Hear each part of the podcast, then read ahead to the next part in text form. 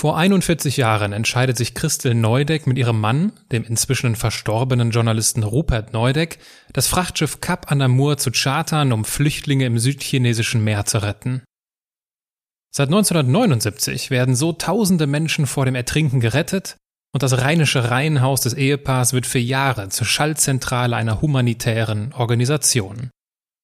Diese Hilfsorganisation, Cap Anamur, die gibt's heute noch, da es leider genügend Krisenherde auf der Welt gibt. Mit Andersmacherin Christel Neudeck spreche ich über das Retten von Menschen. Ich frage sie, wie sie über das milliardenschwere Retten von Banken denkt und wie ihr Leben ohne ihren Ehemann verlaufen wäre. Und ihr kennt das Spiel ja. Auch dieses Gespräch ist im Zuge der Webtalk-Reihe Zeitzeugen der Friedrich Naumann Stiftung entstanden. Ein großartiges Format mit noch großartigeren Gästen. Genießt also das Gespräch, aber entschuldigt die durchschnittliche Audioqualität. Menschen und Marken, die in keine Schublade passen. Inspiration für Leben und Karriere. Das ist der Andersmacher Podcast mit Wirtschaftswissenschaftler, Model und Berater Dr. Aaron Brückner.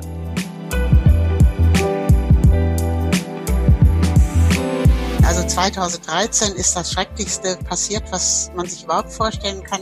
2013 wurden drei unserer Mitarbeiter in Syrien entführt.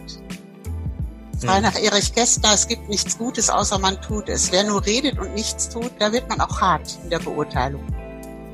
Dass dann am Ende 11.300 Boat People wirklich gerettet werden konnten, die oft ihren zweiten Geburtstag an dem Tag der Rettung feiern, das geht mir durch den Kopf, wenn ich das Boot sehe. Und das ist schon eine große Freude.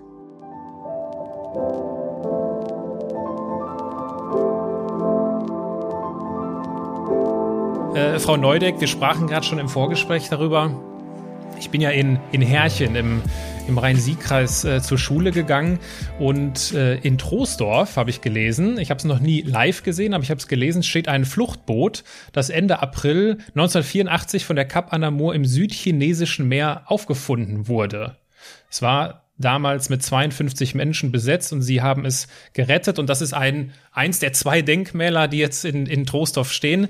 Wann sind Sie denn das letzte Mal bei diesem Boot vorbeigegangen oder vorbeigefahren?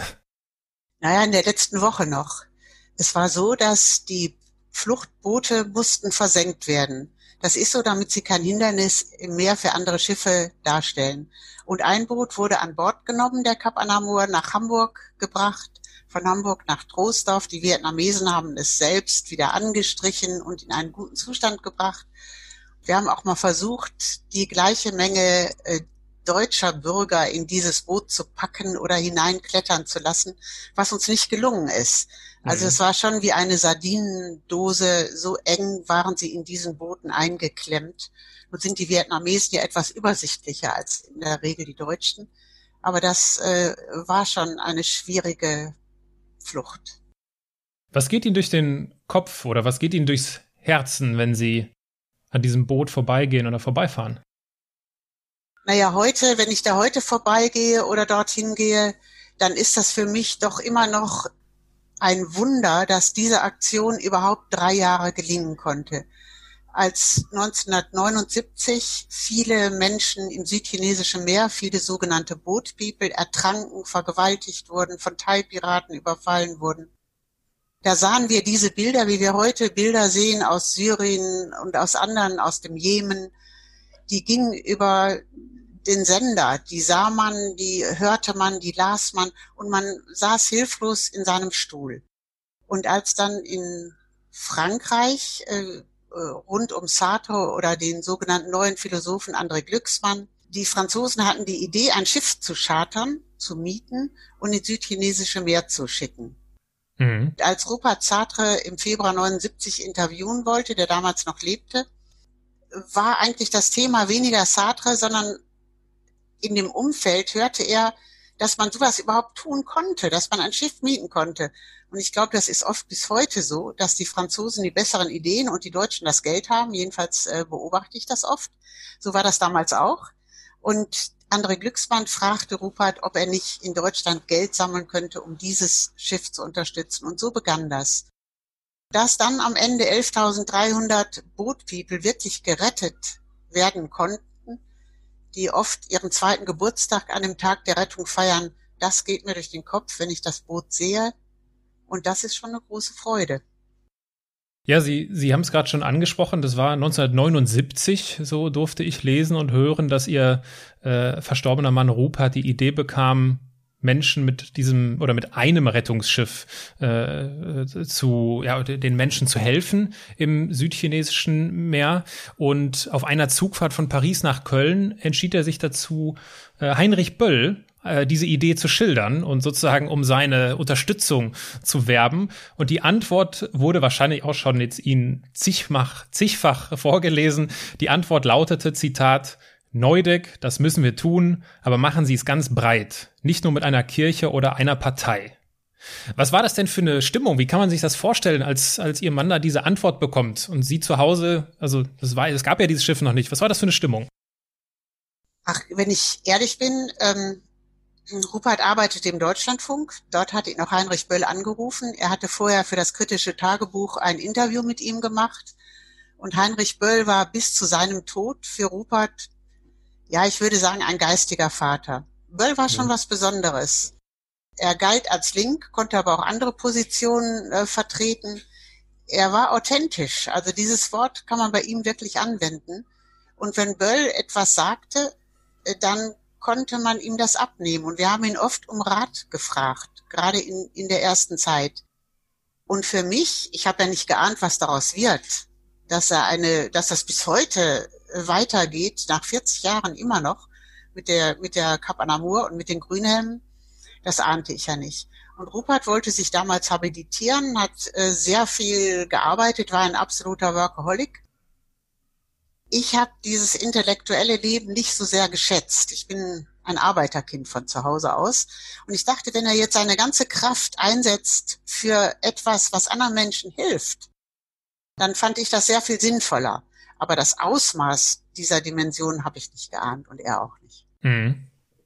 Ja, ihr, ihr Mann hat äh, Heinrich Böll mal als Berater und besten Freund bezeichnet. Das finde ich eine, äh, ein, ein großes Kompliment. Ähm, aber natürlich ist es, äh, hat man ja auch jetzt damit nichts gewonnen. Also so, so einen Supporter zu haben oder so einen Unterstützer zu haben wie Heinrich Böll, das ist super und das ist auch wahrscheinlich wichtig. Aber damit ist ja noch nichts erledigt. Und Sie haben dazu einmal gesagt, nur mit gutem Willen und Barmherzigkeit geht es auch nicht. Man muss auch umsetzen können.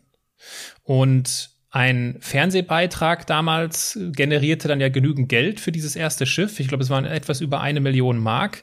Und dann nahm diese ungeplante Entwicklung, von der Sie ja auch sprechen, äh, der Cap Anamur ihren Lauf. Wie war denn die Rollenverteilung bei Ihnen?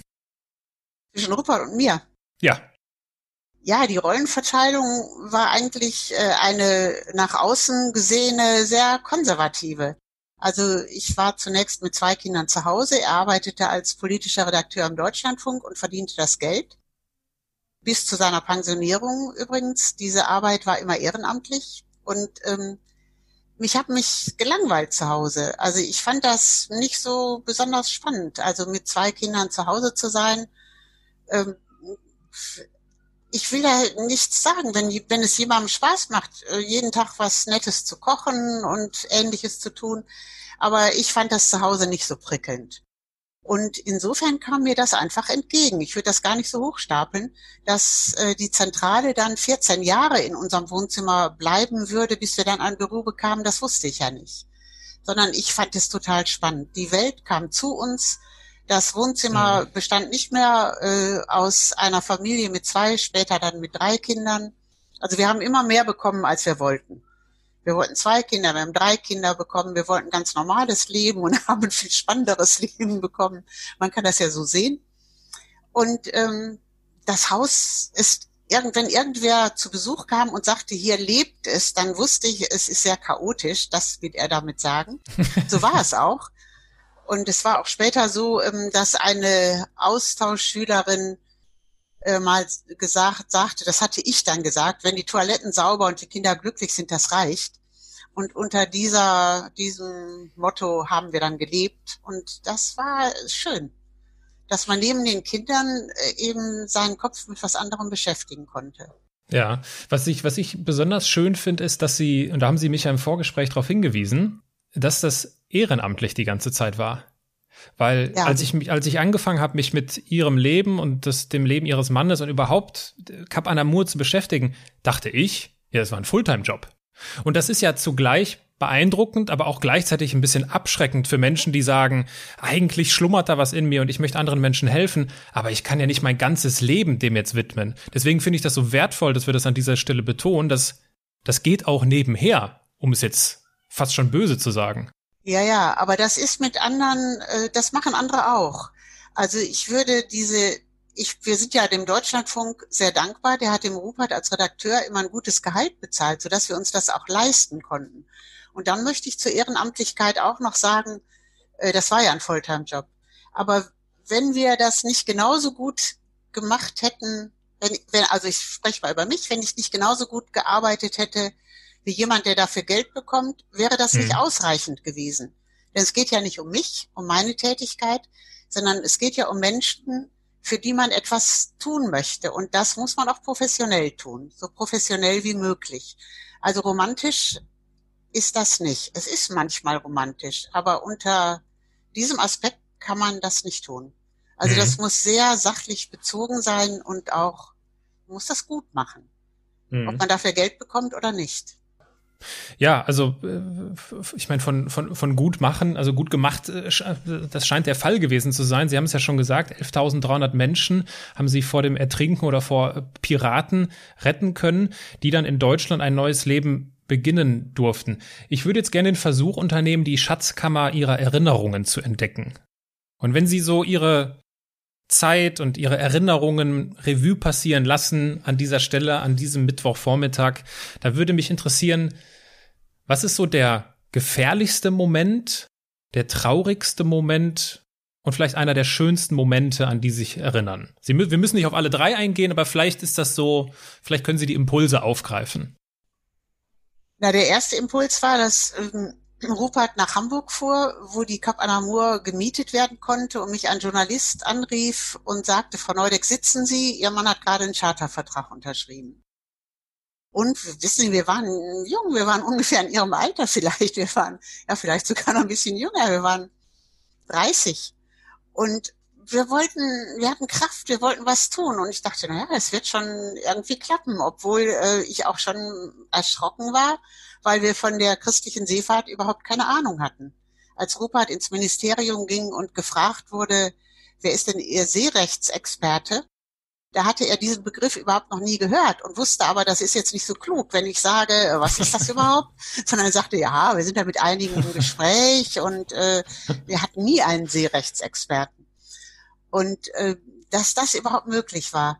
Ähm, der schönste Moment bis heute ist, das bezieht sich auf alle Projekte, nicht nur auf Cap Anamur, ist, dass es möglich ist. Wir sind hier eine NGO, das heißt eine Nichtregierungsorganisation bis heute. Cap Anamur und auch die Grüne haben die später entstanden.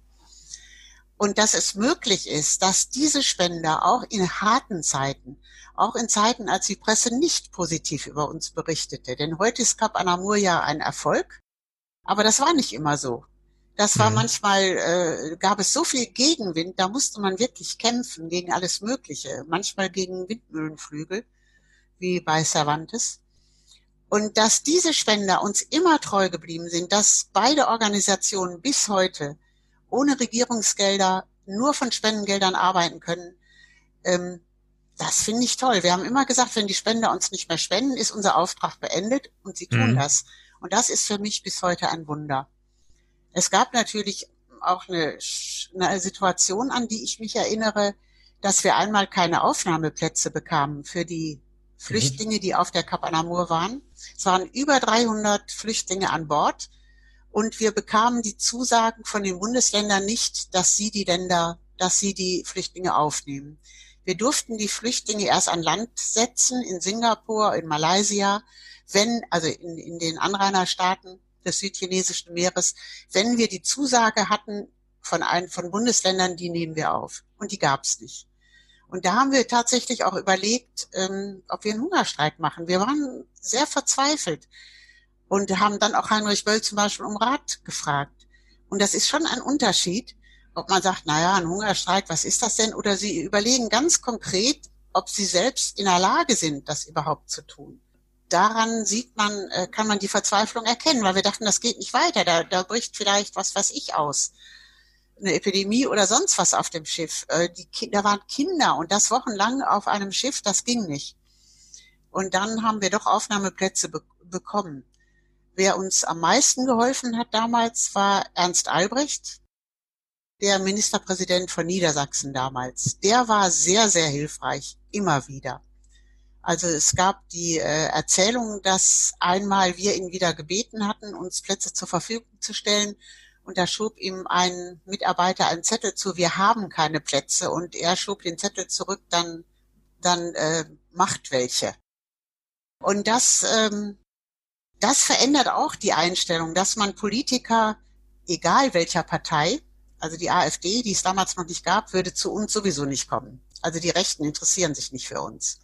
Die würde man natürlich auch nicht wollen. Aber sonst ist mir bis heute egal, welche Partei, welche demokratische Partei das ist. Es geht darum, wer tut was. Frei hm. nach Erich Kästner, es gibt nichts Gutes, außer man tut es. Wer nur redet und nichts tut, das ist dann, äh, da wird man auch hart in der Beurteilung. Hm. Ja, und zumal sie sich ja äh, daran gehalten haben, damit, was äh, Heinrich Böll gesagt hat, äh, aber machen Sie es ganz breit, nicht nur mit einer Kirche oder einer Partei.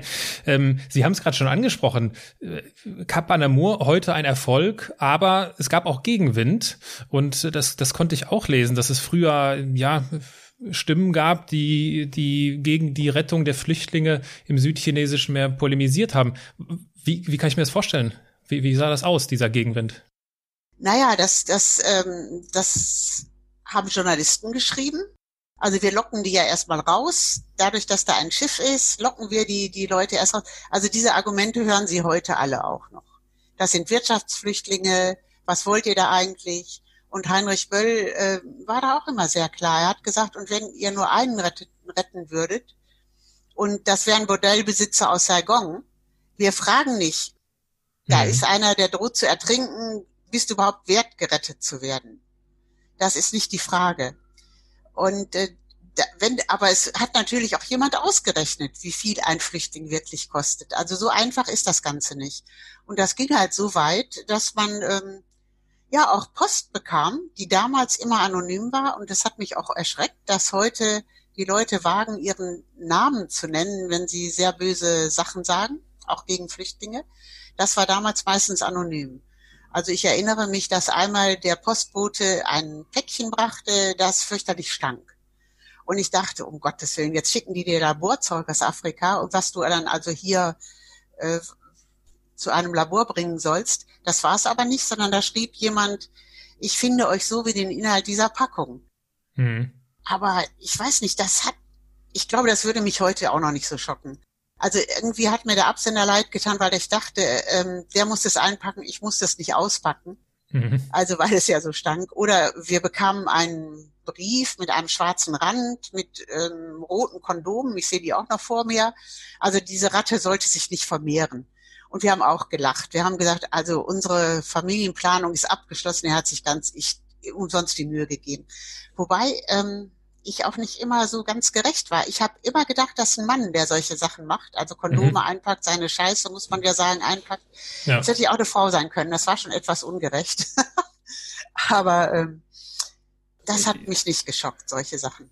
Das finde ich interessant. Also, dass das, dass sie, dass das so abperlen konnte. Wie erklären Sie sich das?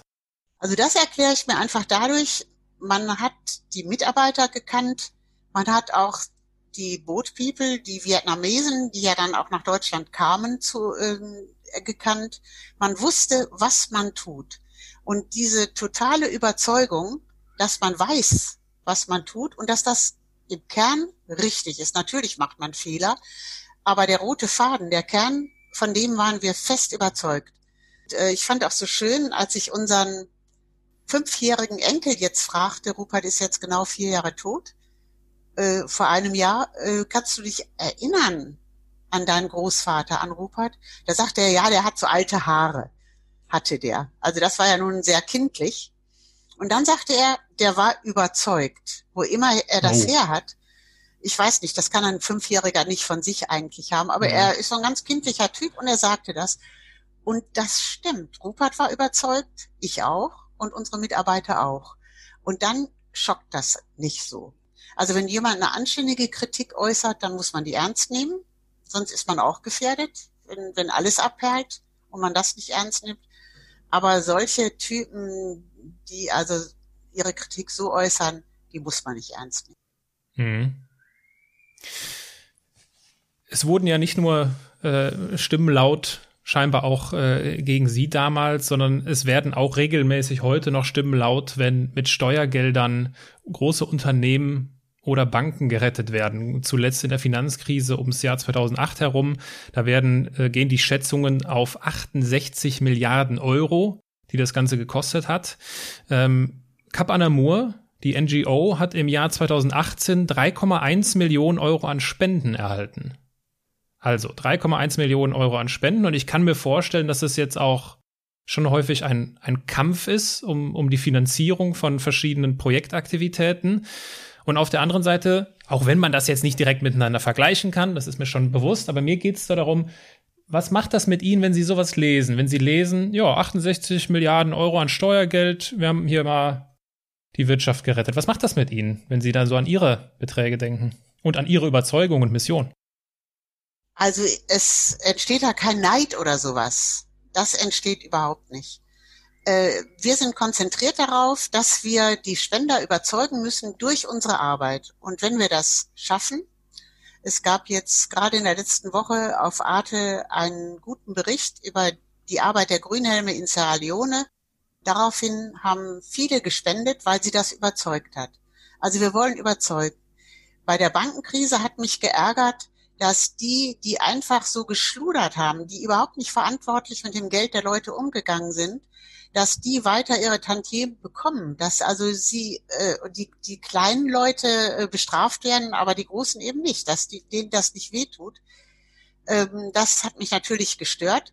Ich bin kein Wirtschaftsexperte wie Sie. Ich kann das nicht beurteilen, wie notwendig das war, auch ähm, Deutschland äh, in, in einer stabilen Lage zu halten. Das kann ich in dem Fall nicht beurteilen. Was mich natürlich mehr stört, dass Deutschland zu den größten Waffenexporteuren gehört bis heute. Das, weil das natürlich auch vor Ort etwas auslöst. Wenn man Waffen liefert, äh, löst das was Negatives, was Schlimmes für die Menschen aus, die dort leben. Und das ähm, ärgert mich natürlich schon sehr. Und da würde ich ähm, das Geschäft lieber niedriger halten. Also da würde mhm. ich schon Politiker mir wünschen, die den Mut haben, den Menschen zu sagen, hört zu, äh, es kann uns nicht pausenlos nur besser gehen. Wenn wir vernünftige Politik machen wollen, dann geht das nicht. Dann kann das Bruttosozialprodukt nicht nur steigen. Das geht nicht. Und da würde ich mir die, schon wünschen, dass Politiker selbst vor Wahlen den Mut haben, den Menschen das auch zu sagen. Hm. Jetzt haben wir darüber gesprochen, dass Sie berühmte Unterstützer hatten, zum Beispiel Heinrich Böll. Wir haben darüber gerade gesprochen, dass auch Geld dazu gehört, um solche Unternehmungen zu finanzieren. Jetzt ist das aber immer noch nicht alles, sondern es braucht auch die richtigen Menschen, die das machen. Und Sie haben an einer Stelle etwas sehr Interessantes über die Voraussetzungen ihrer, ihrer Mitstreiterinnen und Mitstreiter gesagt. Ähm, und zwar haben Sie in dem Interview erzählt, dass wenn Sie, wenn Sie jemanden interviewen oder ich weiß nicht, ob das dann so eine, so eine Bewerbungssituation wahrscheinlich ist, dass Sie gerne die Frage stellen, wer wartet auf Sie, wenn Sie zurückkommen? Die Frage fand ich unheimlich spannend. Warum, warum ausgerechnet diese Frage? Man bleibt ja nicht dort. Also zuerst muss man, also man muss die, die äh, Bewerber prüfen, ob sie, also man kann das ganz einfach ausdrücken. Man muss etwas können, was die in dem sogenannten Entwicklungsland brauchen und selbst nicht können. Ich erinnere mich, als ich 20 war, wollte ich unbedingt nach Afrika. Und da habe ich ausgerechnet eine Entwicklungshelferin gefra gefragt, die in Uganda arbeitete, wo wir dann zehn Jahre tätig waren. Und die sagte, was wollen Sie denn machen? Ich war 20, ich war also enthusiastisch und habe gesagt, ja, Kinder füttern, ich weiß nicht. Da haben die gesagt, hat sie gesagt, die haben genug Hände, die Kinder füttern können. Mhm. Was kannst du, was die brauchen, aber selbst eben nicht können? Und das habe ich mir sehr gut gemerkt und da frage ich eben auch die Mitarbeiter, was kannst du, was die brauchen? Also müssen Handwerker, Ärzte sein oder Krankenschwestern, Krankenpfleger, die anlernen können vor Ort, die etwas können. Sie müssen, das muss sozial stimmig sein. Sie, man soll den Kindern, man soll den Menschen, das ist so ein Spruch aus Estland, keinen Fisch geben, sondern eine Angel. Man mhm. soll sich also unentbehrlich machen. Also sie dazu bringen, dass sie es auf Dauer eben selber können. Und diese Frage, wer wartet auf dich, das finde ich sehr wichtig. Man erlebt dort Dinge, die man hier nicht erlebt, die auch nicht unbedingt, man wird nicht unbedingt aufgefangen. Da muss ich gar nicht so weit gehen. Also 2013 ist das Schrecklichste passiert, was man sich überhaupt vorstellen kann. 2013 wurden drei unserer Mitarbeiter in Syrien entführt. Da kann ich jetzt so ruhig drüber sprechen, weil alle, alle drei sich dann ähm, nach drei Monaten selbst befreit hatten. Aber es hätte auch anders ausgehen können. Sie hätten auf furchtbare Art und Weise sterben können. Das war uns während der drei Monate sehr bewusst. Ähm, so schlimm muss es nicht kommen, aber auch zum Beispiel ein Arzt, der in ein solches Land geht, sieht Kinder sterben, sieht Menschen sterben, die hier ganz eindeutig gerettet werden können. Damit muss er umgehen, das muss er verkraften. Es gibt nicht immer die Möglichkeit, äh, wie hier zu arbeiten. Ein Techniker, ein Ingenieur, sieht Sachen, die er wirklich verkraften muss. Die, die Armut, das ist nicht schön. Ähm, Menschen zu sehen, die Hunger haben, es fällt kein Regen, die Heuschrecken fressen die Ernte weg und man kann nicht allen helfen. Es gab sogar die Situation damals in der während der Hungerkatastrophe in Äthiopien, dass wirklich ausgewählt werden musste, wer wer stirbt sowieso oder welches Kind nehmen wir in das Feeding-Programm? Wer hat eine Chance? Weil es einfach nicht möglich war, genug Nahrung dorthin zu bringen. Mhm. Jetzt kommt man nach Hause und muss das alles verkraften. Dazu waren wir nicht in der Lage, das alles aufzufangen. Und wenn dann, wenn man dann nach Hause kommt und die Freunde fragen, war es denn sehr heiß? Wie war es denn? Das reicht nicht. Also man muss schon Freunde, Familienangehörige haben, die wirklich interessiert sind an dem, die sie auffangen, wenn sie mit irgendwas nicht fertig geworden sind. Das ist wichtiger, als man denkt. Mhm. Sie haben gerade gesagt, man kann nicht allen helfen. Da stelle ich mir die Frage, wenn ich jetzt jemand bin, der dem dieses, ja, dem, der diese DNA hat, anderen Menschen, anderen fremden Menschen auf der anderen Seite des, äh, des Globus zu helfen äh, und dafür viel zu opfern und zu investieren und äh, auch all diese Sachen auszuhalten. Jetzt ist das ja wahrscheinlich unheimlich befriedigend, dieses Gefühl, wenn irgendwie ein Projekt erfolgreich abgeschlossen wurde. Wenn, ich glaube, Sie erzählen gerne von der Brücke in Afghanistan, äh, wenn das erste Mal dann LKW drüber fährt. Das muss ja, das geht ja, Sie haben, glaube ich, in einem Interview gesagt, das ist mehr als zehnmal Weihnachten. Also das ist, das kann man ja gar nicht beschreiben, das ist Gänsehaut. Ja. Aber ich weiß doch immer schon noch, man kann nicht allen helfen. Also gibt's überhaupt dieses Gefühl, ähm, das, das ist was wie Erfüllung? Oder hat man immer im Hinterkopf, abhaken, gibt noch genug zu tun? Worum, womit man, kann man sich auch aufreiben oder nicht? Ich glaube, dass es nicht nur bei der Arbeit so ist, die wir tun, sondern überhaupt im Leben so ist. Das Erfolg, hat Martin Buber gesagt, ist kein Name Gottes. Also man muss mit Misserfolg leben. Das muss man in jedem leben. Wer das nicht kann, das, ähm, der wird krank. Also das geht eben nicht. Und Sie haben den Begriff vorhin gebraucht, ähm, wenn man sich opfert. Und den lehne ich vollkommen ab.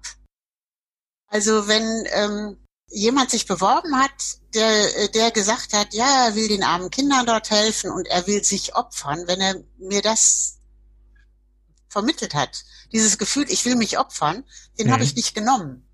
Und das wird heute genauso gemacht. Also unsere Nachfolger machen das genauso. Denn ganz ehrlich, wenn sie in so eine Situation kommen, wo sie ähm, nicht morgens selbstverständlich unter die Dusche gehen und warmes Wasser haben und wo es sehr, ja, es ist auch anstrengend zum Teil dort unter den Bedingungen zu leben. Wir arbeiten ja nie in der Hauptstadt, also sowohl das Komitee Cap Anamur als auch das, äh, die Organisation Grünhelme versuchen dorthin zu gehen, wo möglichst noch niemand ist. Also wirklich oft in der Pampa. Und das ist nicht immer einfach. Und wenn Sie sich dann opfern wollen, dann garantiere ich Ihnen, nach drei Wochen sind Sie völlig K.O. vom Opfern und dann müssen wir Sie wieder nach Hause holen. Das wollen wir aber nicht. Wir wollen, hm. dass Sie Ihren Einsatz beenden. Also ähm, das, der, der Begriff Abenteuer ist ja in Deutschland etwas unterbelichtet. Also Abenteuer mag man nicht so gerne. Die Deutschen mögen den Begriff nicht ganz so gerne. Das ist mhm. aber auch wichtig. Also Sie müssen durchaus ein kleiner Abenteurer sein. Sie müssen das gerne machen, was Sie da tun. Natürlich machen Sie das nicht jeden Tag gerne. Sie arbeiten wahrscheinlich auch nicht jeden Tag gerne. Aber äh, grundsätzlich muss Ihnen diese Arbeit Freude machen. Sonst halten Sie das überhaupt nicht durch. Und man muss auch die Menschen, zu denen man geht, schätzen. Und wenn wir ganz ehrlich sind, haben wir doch oft das Gefühl, dass wir wissen, wo der Hammer hängt. Wir wissen, wie sie viel besser leben könnten, wenn sie nur auf uns hören würden. Das ist aber auch falsch. Mhm. Also wir müssen schon was können. Also wir müssen Solaranlagen dahin bringen können. Sonne haben sie ja zum Beispiel in Afrika genug. Wir müssen wissen, wie man sowas macht, wie man das macht. Aber die Überlebensfähigkeit der Afrikaner, würde ich behaupten, ist erstmal grundsätzlich größer als unsere. Stellen Sie sich vor, ab morgen bekommen Sie kein Gehalt mehr und Sie bekommen auch keine Rente, wenn Sie äh, mal so weit sind, dass Sie die in Anspruch nehmen könnten. Das alles funktioniert nicht. Äh, wie würden wir denn in Trostorf, das haben Sie vorhin erwähnt, also da würde das ab morgen so sein, wie würden die Menschen dort denn überleben? Ja, ja. Das können sie in Afrika besser als wir. Also die sind, die Familienstrukturen sind auch viel stärker.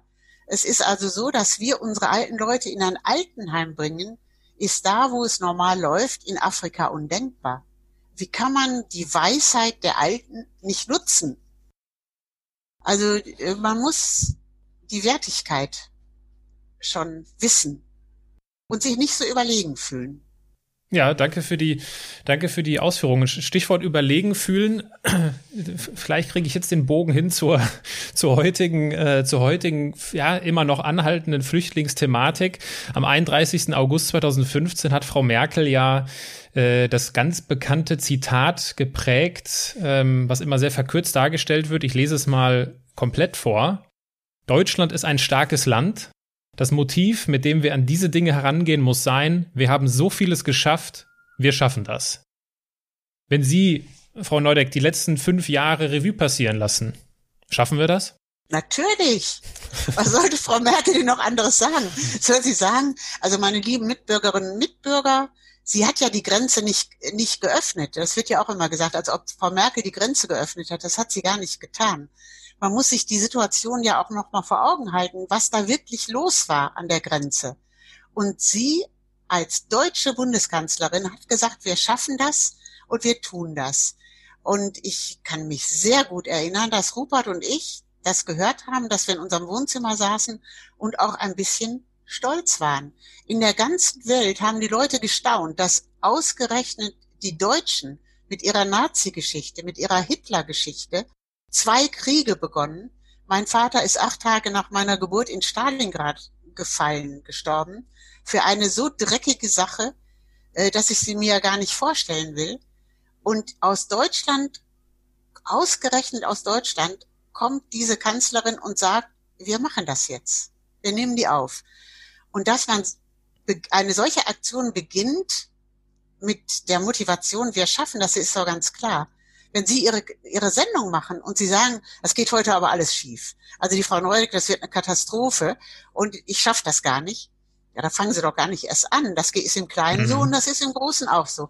Wenn ich nicht glaube, dass ich das, was ich beginne, schaffen kann, dann gelingt das auch nicht. Wenn wir, äh, wir, wir haben im, für die für die Teilnehmerinnen und Teilnehmer, die letzte Woche dabei waren, dann haben sie Dia kennengelernt. Äh, Dia ist aus äh, 2014 aus Syrien geflohen, ein halbes Jahr lang und hat sehr ehrlich und auf seine emotionale Art und Weise davon berichtet, was er für Erfahrungen sammeln musste auf dieser auf dieser Flucht. Und er erzählte davon, dass er ein zweites Mal fliehen musste. Und zwar ist er in Deutschland angekommen in Frankfurt und äh, ist dann nach, äh, nach Thüringen in ein Aufnahme, wie hieß das? Flücht Flüchtlingsaufnahmelager, irgendwie sowas äh, gekommen. Das hatte so einen äh, schönen Begriff. Und ähm, dort sagte er, das war, das war ganz schlimm. Also er musste, er hat das dann als zweite Flucht, die, diese Flucht aus Ostdeutschland als zweite Flucht bezeichnet. Ähm, wie, wie kann sowas sein? Also wenn Sie sagen, wir, wir, wir schaffen das, wir, wir können so viel mehr noch schaffen, wie kann es sein, dass ein Flüchtling ein zweites Mal in unserem eigenen Land fliehen muss? Ja, das ist schlimm. Und ähm, das ist ja gerade in diesen Tagen auch eine große Diskussion, wie weit Rassismus bei uns eine Rolle spielt. Und dagegen müssen wir uns wehren. Und das geschieht ja gerade in, im Kölner Raum. Ähm, da hat die, die AfD zum Beispiel irgendwann eine Demonstration gemacht. Da waren so viele Gegendemonstranten da, dass sie ganz schnell wieder weg waren. Und ähm, es gibt Rassismus, natürlich. Und wenn es diesen Flüchtling trifft, ist das ganz furchtbar. Aber wir leben in einem freien Land, wo wir uns wehren können und wo wir das wahrnehmen müssen und wo wir Zivilcourage einfach haben müssen. Das fängt an, das kann man nicht sofort im Großen leisten. Also wenn wir zum Beispiel in der S-Bahn sehen, dass da sowas passiert, dann müssen wir eben eingreifen. Man muss das im Kleinen üben. Und ähm, das muss man einfach tun. Und wenn man das tut, erlebt man, kann man auch erleben, äh, dass man ja Erfolg damit hat, dass man durchaus auf Menschen trifft, äh, die das ganz gut finden. Was die insgesamt die Flüchtlingssituation betrifft, wenn ich Frau Merkel zustimme, wir schaffen das, meint ja weder sie noch meine ich das, dass wir das ganze Elend der Welt in Deutschland lösen können. Das können wir nicht. Wir können ja. nicht alle Flüchtlinge der Welt aufnehmen. Im Übrigen sind im Libanon die meisten Flüchtlinge im Verhältnis zu der Zahl, die wir in Deutschland haben, unvergleichbar, ähm, auch in anderen Ländern. Aber ich will das gar nicht kleinreden. Dass wir so viele Flüchtlinge aufgenommen haben, ist absolut eine Herausforderung. Und das ist auch, wie Martin Walser gesagt hat, eine Mutprobe, dass wir das machen. Und wir müssen, abgesehen von den rassistischen Erfahrungen, die manche Flüchtlinge machen, die meisten glaube ich und hoffe ich nicht, ähm, müssen wir von den Flüchtlingen auch was verlangen. Also angenommen, sie müssen Deutsch lernen, sie dürfen nicht Deutsch lernen, sie müssen das tun. Wenn sie nach Deutschland kommen, müssen sie sich an unser Grundgesetz halten. Das ist einfach notwendig. Und ich finde auch, ähm, ich fände es ganz schön, da ich zweieinhalb Jahre mit einem afghanischen Jugendlichen in unserem Haus gelebt habe, weiß ich auch genau, wovon ich spreche, denn der hat ja auch seine Freunde mitgebracht ähm, ich bin schon der Meinung, dass man die, die sich wirklich anstrengen, also vorausgesetzt, sie sind weder physisch noch psychisch krank, dann verlange ich von ihnen, dass sie sich anstrengen, dass sie dafür was tun. Und das hat zum Beispiel der Abdullah äh, nach einer Zeit auch selber so formuliert und hat gesagt, die Deutschen, die uns aufgenommen haben, das hat er nach zwei Jahren gesagt, die hätten die auch sagen können, okay, wir geben euch was zu essen, ihr könnt hier sein, ihr könnt hier wohnen und dafür müsst ihr arbeiten. Das haben sie nicht getan. Sie haben gesagt, ihr könnt hier zur Schule gehen, ihr könnt etwas lernen. Und er hat das wahrgenommen. Er macht in diesem Jahr äh, seine Prüfung als Elektroniker, dreieinhalb Jahre Lehre dann hinter sich. Das habe ich auch von ihm verlangt. Als er zu uns kam, wurde mein Mann leider krank und er hat ihn nicht mehr lange erlebt. Ähm, ja, dazu kann ich vielleicht auch sagen, dass das äh, für mich war er auch da wichtig, weil mhm. ich hätte mich sonst vielleicht hängen lassen. Ich bin kein Typ, der einfach, ähm, ich bin eben nicht vollkommen. Und als mein, Stab, mein Mann starb, hätte es durchaus sein können, dass ich sagen könnte, wofür zu das Ganze jetzt noch? Dann war er aber da und ich konnte mich nicht hängen lassen. Und ich habe ihm gesagt, ähm, er kann bei mir wohnen bleiben unter der Bedingung, dass er zur Schule geht und dass er etwas tut. Wenn er das nicht tut, dann geht das nicht, dann muss er wieder zurück in dieses Aufnahmelager. Und daran hat er sich gehalten. Daran haben wir uns beide gehalten. Und ich habe ihm auch gesagt, wir werden uns übereinander ärgern. Das ist alles in Ordnung. Du bist äh, jung, ich bin alt, du bist Muslim, ich bin Christin. Wir haben eine völlig verschiedene Kulturen und wir werden Probleme miteinander bekommen, klar. Aber das ist die einzige Bedingung, die ich stelle. Du musst was tun für deine mhm. Entwicklung. Und ähm, das verlange ich von anderen auch, wenn sie gesund sind, dass sie sich auch anstrengen. Und als er das erste Mal, ähm, er war immer, er ging also nie ohne geduscht zu haben aus dem Haus. Er hat seine Arbeitsklamotten immer ausgezogen. Er ging gar nicht ohne auf die Straße und nach zwei Jahren fuhr ich ihn irgendwo hin und er hatte seinen Arbeitsanzug an und ich sagte, was ist denn mit dir los? Und er sagte, na ja, das mache ich extra. Ich will den Deutschen auch zeigen, der kann sich allein ernähren. Den mhm. müssen wir nicht mehr ernähren. Und ich habe ihm das auch gesagt. Mach dir keine falschen Vorstellungen. Also die Deutschen sind nicht blöd, die wissen schon, äh, jeder Flüchtling kostet uns, ich weiß nicht, vielleicht 1000, 1000 Euro im Monat, je nachdem. Ähm, und das ist schon schön, wenn du das weißt und wenn du dich entsprechend verhältst. Zweieinhalb Jahre hat er jetzt äh, bei Ihnen gewohnt, ne, in Summe. Abdullah, äh, was haben Sie denn in diesen zweieinhalb Jahren von Abdullah fürs Leben gelernt? Ja, ich habe zum Beispiel gelernt, ähm, dass der Islam und das Christentum gar nicht so weit auseinander sind. Dass äh, jeder äh, von dem barmherzigen Gott spricht. Oder ich habe auch gelernt, dass er sich einmal aufgeregt hat. Ihr sagt immer islamischer Staat. Und das war relativ zu Beginn, als er da war. Da sprach er noch, noch nicht so gut Deutsch. Und ich habe gesagt, ja, islamischer Staat, was sollen wir denn sonst sagen? Und da hat er sich schrecklich aufgeregt und hat gesagt, Allah hat verboten, ähm, zum Beispiel Suizid. Also Selbstmord hat, ist bei Allah verboten. Das ist etwas, was nicht verziehen wird. Und er hat gesagt, damals, wenn man böse ist gegen Frauen, ich vermute, dass er Vergewaltigung meinte, das wird, ist auch etwas, was nicht verziehen wird. Also diese beiden Sachen. Und dann habe ich gesagt, ja, und wie ist das mit den Selbstmordattentätern? Dann hat er gesagt, ja, deshalb reg ich mich doch so auf. Die haben mhm. vom, vom Koran überhaupt keine Ahnung. Das sind keine guten Muslime. Und sowas ähm, habe ich natürlich gelernt, worauf ich selbst gar nicht gekommen wäre. Und ich be be benutze den Begriff Islamischer Staat jetzt nicht mehr. Und ähm, ich habe auch gelernt, dass es schwer ist, zum Beispiel ähm, mit deutschen deutsche Freunde zu gewinnen, wenn man von außen kommt, äh, auch wenn man das versucht. Und vielleicht haben wir selbst auch manchmal Vorurteile, von denen wir gar nichts wissen.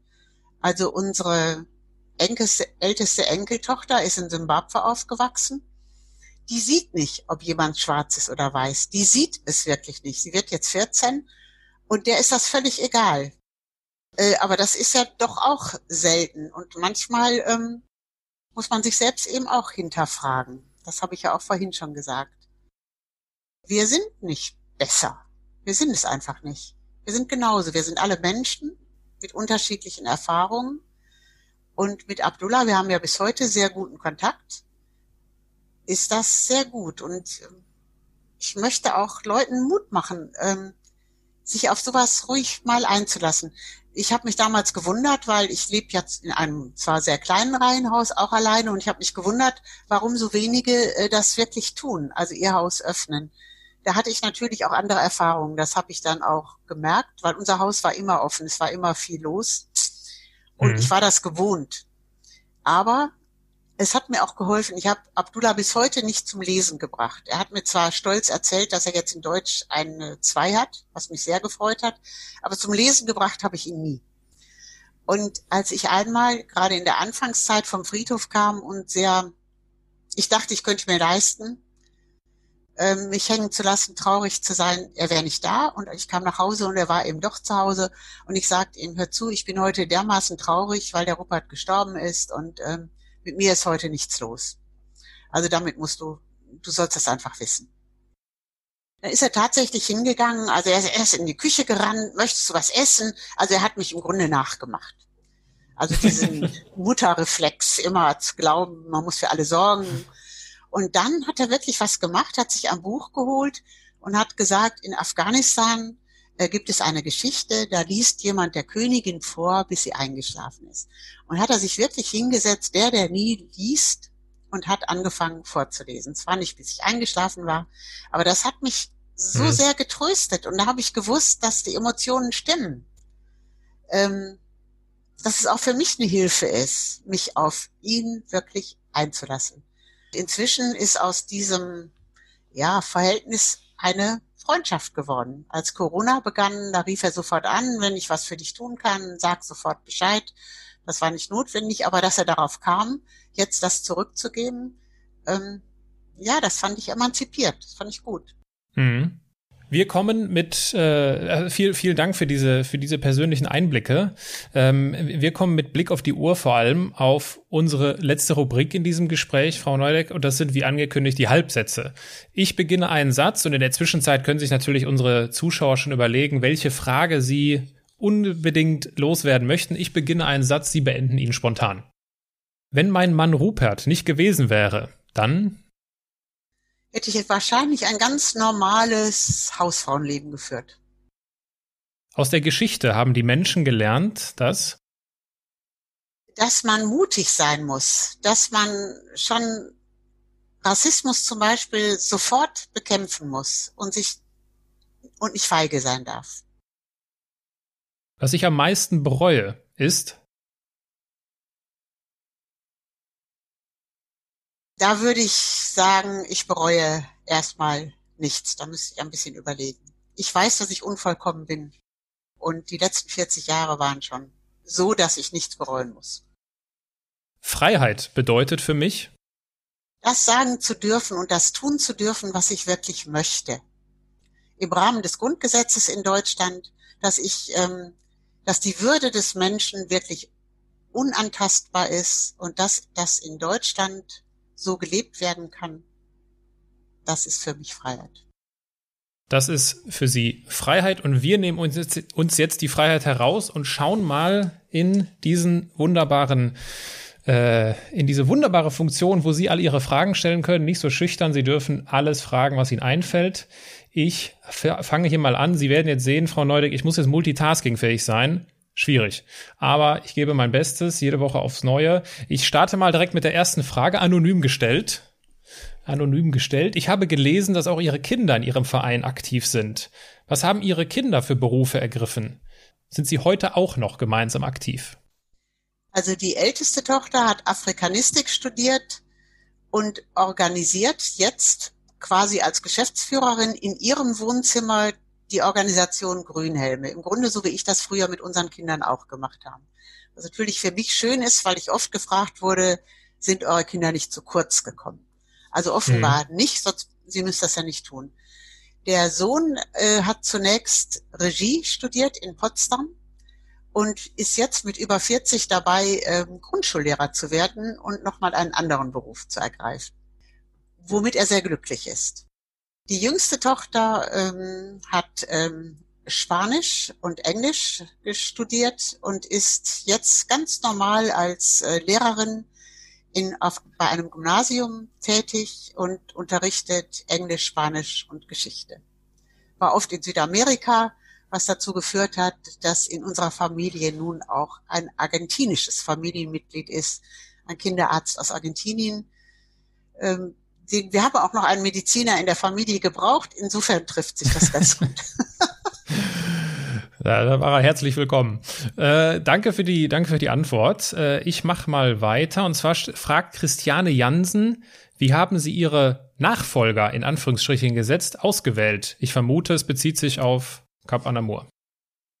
Also die Nachfolger waren ehemalige Mitarbeiter, äh, was ein großes Glück war. Die wussten genau, worauf sie sich einlassen ähm, der Nachfolger, der erste Vorsitzende ähm, bei Kap Anamur ist ein Kinderarzt, Werner Strahl, der schon 1980 in Somalia als Kinderarzt gearbeitet hat und der ganz genau wusste, was notwendig ist. Mein Nachfolger bei Kap Anamur ist Bernd Göken, der schon in den Nuba-Bergen weg von aller Zivilisation gearbeitet hat in Angola, der Krankenpfleger war, der das wirklich besser konnte und kann als ich, der ist noch immer dabei nach 15 Jahren. Und das ist für mich ein großes Glück, dass das solche Leute sind. Bei den Grünhelmen sind das Simon Bethlehem, Max Wehrlein und Martin, äh, Martin Sauer, der also wirklich alle drei haben auch in den Projekten gearbeitet und sich jetzt zur Verfügung gestellt. Martin mhm. Mika zum Beispiel war in Pakistan und das werde ich nie vergessen, war Wandergeselle als Zimmermann und als in Pakistan einmal einer früher nach Hause kommen musste und ich äh, zu Rupert sagte, das geht nicht, der Martin ist dort allein, da habe ich ihn angerufen, Martin, du musst, bis wir einen guten zweiten Mann gefunden haben, nach Hause kommen. Da hat er gesagt, ich bin nicht allein. Und meinte natürlich die Pakistanis, hm. bei ihm sind. Da habe ich mich geschämt und er ist dort geblieben. Was ist denn Ihre Rolle heute? Sind Sie noch, äh, greifen Sie noch operativ ein? Greife operativ nicht ein, muss das auch nicht. Also meine Rolle heute ist die, wenn Sie so wollen, die Gogo von, vom Dienst. Äh, die älteste Tochter ist ja in Zimbabwe aufgewachsen, da ist die Großmutter die Gogo.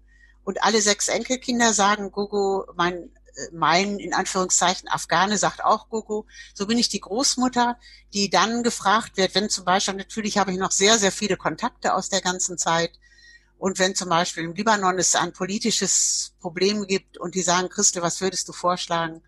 Dann kann ich ihnen aus dieser alten Truhe von Kontakten vielleicht noch einen Rat geben. Bin aber mit Ratschlägen sehr zurückhaltend, weil ich genau weiß, dass die manches sogar besser machen, als mir das einfallen würde. Aber bin auch sehr interessiert und wenn ich zu einem Vortrag eingeladen werde, gehe ich auch gerne hin und mache das, weil ich die Arbeit fantastisch finde. Mhm. Äh, das mit der Arbeit, das möchte ich weiter aufgreifen. Und zwar stellt Dennis Mitchell die Frage, in welcher Region sind Sie Ihrer Meinung nach am dringendsten gefordert? manchmal leider in Regionen, wo wir gar nicht, äh, wo wir im Moment noch nicht sein können. Zum Beispiel der Jemen ist ein Land, wo es den Leuten wirklich sehr, sehr dreckig geht. Und da, wo Bürgerkriege sind, ist es oft sehr schwierig zu arbeiten. Äh, aber Afrika äh, ist ein Kontingent, also Rupert hat mal ein Buch geschrieben, Kontingent ohne, Hoff, also ohne Hoffnung, Fragezeichen. Natürlich gibt's andere Hoffnungen, aber wir sind in Afrika weiterhin sehr gefordert, wären das auch weiterhin in Afghanistan. Leider ist der Grund für die Unterversorgung oder für die schlechte Versorgung nicht immer nur die Natur, sondern manchmal auch ähm, Tyrannen, die ihr Land so regieren, dass sie äh, alles in die eigene Tasche stecken. Und dass wir dagegen so wenig tun können, ist schwer. Aber wir sind immer noch, zum Beispiel in Sierra Leone, in, in Somalia weiterhin in, also in Regionen gefordert. Also das hört leider nicht auf. Es wäre schön, wenn mhm. wir nicht mehr notwendig wären. Dann stellt sich hier die Frage, wo ist sie hin? Da ist die Frage hin, ähm, anonym gestellt. Wie finanzieren sich Ihre Projekte? Sind sie ausschließlich spendenbasiert? Ja. Ehrlich gesagt bin ich darauf wirklich stolz. Also wir bekommen keine offiziellen Gelder. Wir bekommen Spenden von Spenderinnen und Spendern, die unsere Arbeit äh, wirklich gut finden, die das gut finden, mhm. was wir machen. Und wenn diese Spender uns nicht mehr unterstützen, haben wir keinen Auftrag mehr. Wir sind wirklich eine Nichtregierungsorganisation und das möchten wir gerne auch bleiben. Und ich bin froh, dass sowohl die Nachfolger bei Cap Anamur als auch bei den Grünhelmen äh, das zu ihrem Prinzip gemacht haben. Eine Regierungsorganisation hat Regierungsgelder und wir haben, wir müssen, das ist ja auch, wir müssen auch beweisen, dass wir mhm. gut arbeiten. Und das ist eine ganz schöne Herausforderung und das ist auch gut für uns. Und dass die Spender uns über all die Jahre, über nun 40 Jahre, so treu geblieben sind. Am Anfang dachten wir, das Ganze dauert drei Monate. Und nach 40 Jahren geht es immer noch weiter. Ähm, das ist wirklich schön. Wie ist das denn? Also ich könnte mir vorstellen, ähm, Sie bekommen Spenden. Wir haben es ja eben kurz auch aufgegriffen. Jahr 2018 3,1 Millionen. Und jetzt macht es, jetzt ist es ja im Sinne der Organisation auch für sich Werbung zu machen. Ja. Sowas wie Marketing und gute und professionelle und vor allem reichweitenstarke PR zu machen. Wie schmal ist denn dieser Grad aus für sich werben, sich bekannter machen und ja, wie, ihr sollt meine Spende doch nicht benutzen, um so ein Video da zu produzieren. Wissen Sie, was ich meine? Ja, ja. Also, die Frage ist für mich hochinteressant. Ganz zu Beginn ähm, hat mal eine Werbeagentur für uns gearbeitet, aber wirklich nur wenige Monate. Und die hatten dann zum Beispiel einen Spruch, da hieß es, einen Platz an der Sonne haben die Afrikaner schon, ihnen fehlen nur die zehn Mark damals zum Überleben. Und das fand ich richtig schrecklich, weil das stimmt einfach nicht. Sie können vielleicht mit 10 Euro das Leben eines Afrikaners in einer schlimmen Situation um, was weiß ich, drei Tage verlängern, ihr das Leiden verlängern. Aber ich möchte mhm. die Wahrheit sagen dürfen. Ich möchte auch sagen dürfen, wie schwierig ein Projekt zu machen ist. Die Schule in Sierra Leone, über die letzte Woche in Arte berichtet wurde, hat 60.000 Euro gekostet. Das ist eine sehr schöne Schule. Also schon sehr preiswert. Wir haben über 30 Schulen in Afghanistan gebaut. Die kosteten 40.000 Euro jede Schule weil wir das immer so gemacht haben, wie das vor Ort möglich war. Das ist natürlich, da bauen sie vielleicht die Hygieneeinrichtungen hier, also nicht mal dafür. Also es ist schon sehr viel preiswerter. Äh, aber ich möchte mit keiner Werbeagentur arbeiten, die äh, Sprüche rauslässt. Also ich möchte die Werbeagenturen auch nicht schlecht machen, aber ich möchte nur mit Leuten, möchte für Werbung kein Geld ausgeben. Sag's mal ganz klar. Ich möchte für Werbung kein Geld ausgeben. Und in der Kosovo-Zeit, als wir damals wirklich so viel an Spenden bekamen und eine Werbe Werbeagentur anrief und hat gesagt, okay, möchten gerne für Sie arbeiten, habe ich gesagt, ja gerne, wir können miteinander reden, aber wir bezahlen Sie nicht. Dafür geben wir keine Spendengelder aus. Und da haben die gesagt, ja, wie machen Sie das denn dann? Nun hatten wir natürlich auch, hm, das muss ich schon sagen, da haben wir auch manchmal gelacht. Wir hatten Rupert Neudeck, der ähm, das sehr gut, der eben aus seiner Überzeugung das sehr gut konnte. Und wir haben manchmal auch gelacht und haben gesagt, er wog ähm, 55 Kilo. Und wir haben manchmal gesagt, na ja, wenn man dich sieht, dann haben die Leute Mitleid mit dir und dann spenden sie. Äh, das war natürlich witzig gemeint, aber ähm, wir möchten für Werbung kein Geld ausgeben. Und dass wir so geringe Verwaltungskosten haben, hängt ja auch damit zusammen. Und es funktioniert. Mhm. Die Spender sind überzeugt und sie spenden, sonst würden sie uns ja nicht spenden. Auch der, äh, der Spenderbrief, den wir einmal im Jahr verschickt haben, ähm, das waren wenig Bilder, das war sehr viel Text und das ist nach den Bedingungen eigentlich unmöglich, dass man sowas macht. Mhm. Aber ich würde einfach mal sagen, wir haben intelligente Spender, die das durchschauen können. und wir äh, möchten auch nicht mit diesen großen Kinderaugen werben. Wir möchten ja. das einfach nicht. Wir möchten die Wahrheit sagen dürfen. Auch wenn etwas nicht gelingt oder gelungen ist, möchten wir den Spendern zumuten, ihnen auch das zu berichten. Mhm. Kommen wir zur letzten Frage, die ich an dieser Stelle aus äh, vor allem wieder mal mit Blick auf die Uhr auf, aufgreifen kann. Und zwar kommt die Frage von Michael Geisler. Liebe Frau Neudeck, haben Sie Kontakte zur heutigen vietnamesischen Regierung? Wie schätzt die Regierung Vietnams ihre damalige Arbeit ein? Gab es Äußerungen von offizieller vietnamesischer Seite? Die Regierung in Vietnam kann uns ja gar nicht mögen. Die mag uns auch nicht. Und wir haben sehr viel Kontakt zu Vietnam, zu ehemaligen Bootpeople, die in Deutschland leben und über die Schäuble gesagt hat, dass die, die Menschen aus Vietnam, die unter uns leben, eine Bereicherung und keine Belastung sind. Und das ist tatsächlich so. Äh, die Regierung in Vietnam, von der werden, würden wir uns wünschen, dass sie die Menschenrechte äh, besser berücksichtigt, als sie das tut. Und dass die uns nicht mag, ist klar.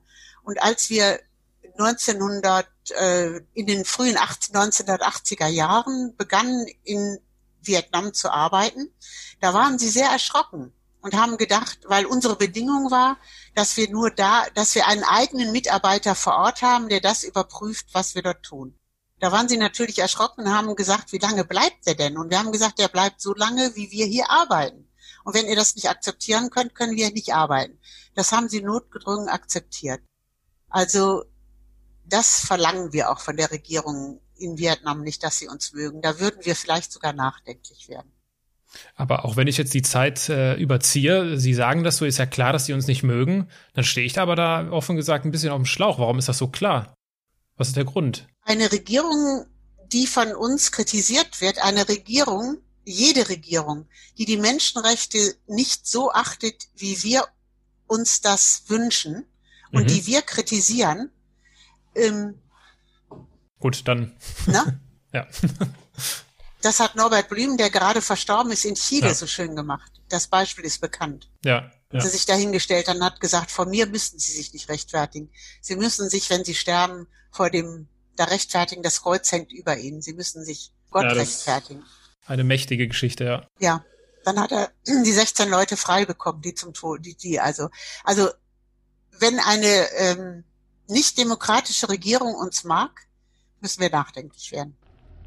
Ja. Äh, liebe Frau Neudeck, äh, ich bedanke mich. Äh, was möchten Sie uns zum Abschluss noch mit auf den Weg geben? Ja, also für alle, die weitere Fragen haben, die können ins Internet gehen, bei, also können nachschauen bei, bei dem Komitee Cap Anamur oder auch bei Grünhelme e.V.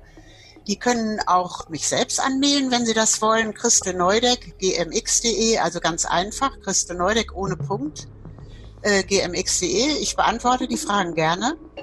Und als Schlusswort würde ich gerne sagen, auf dem Denkmal, worauf die vietnamesischen Boat People in Deutschland bestanden haben, was in Troisdorf äh, steht, da steht der Spruch der Stadt Danzig. Dort wurde mein Mann Rupert Neudeck geboren. Und auf diesem Denkmal steht weder furchtsam noch tollkühn. Und das finde ich als Motto für Ihre und mein Leben eigentlich ähm, ganz schön. Weder furchtsam, wir sollen uns nicht ständig Angst machen lassen. Manchmal ist Angst notwendig, aber oft lassen wir uns auch Angst machen, wo es nicht notwendig ist. Noch Tolkien. Wir sollen also schon nachdenken über das, was wir tun. Und das äh, möchte ich als Motto und Schlusssatz sagen. Ein schönes und passendes Schlusswort zum Abschluss. Frau Neudeck, ich bedanke mich für Ihre Zeit. Ich bedanke mich für die, äh, für die Einblicke in Ihr Leben. Es war mir eine Ehre, mit Ihnen über äh, die wenigen Punkte zu sprechen, über die wir die, in, diesem, in diesem Zeitrahmen sprechen konnten. Natürlich auch ein Dankeschön an die Friedrich-Naumann-Stiftung, die, dieses, die diese heutige Bühne organisiert hat. Und in diesem Sinne freue ich mich, wenn wir uns nächste Woche Mittwoch wiedersehen und wir haben mit Troisdorf angefangen, wir hören mit Troisdorf auf. Schöne Grüße aus Düsseldorf nach Troisdorf, Frau Neudeck. Danke. Vielen Dank.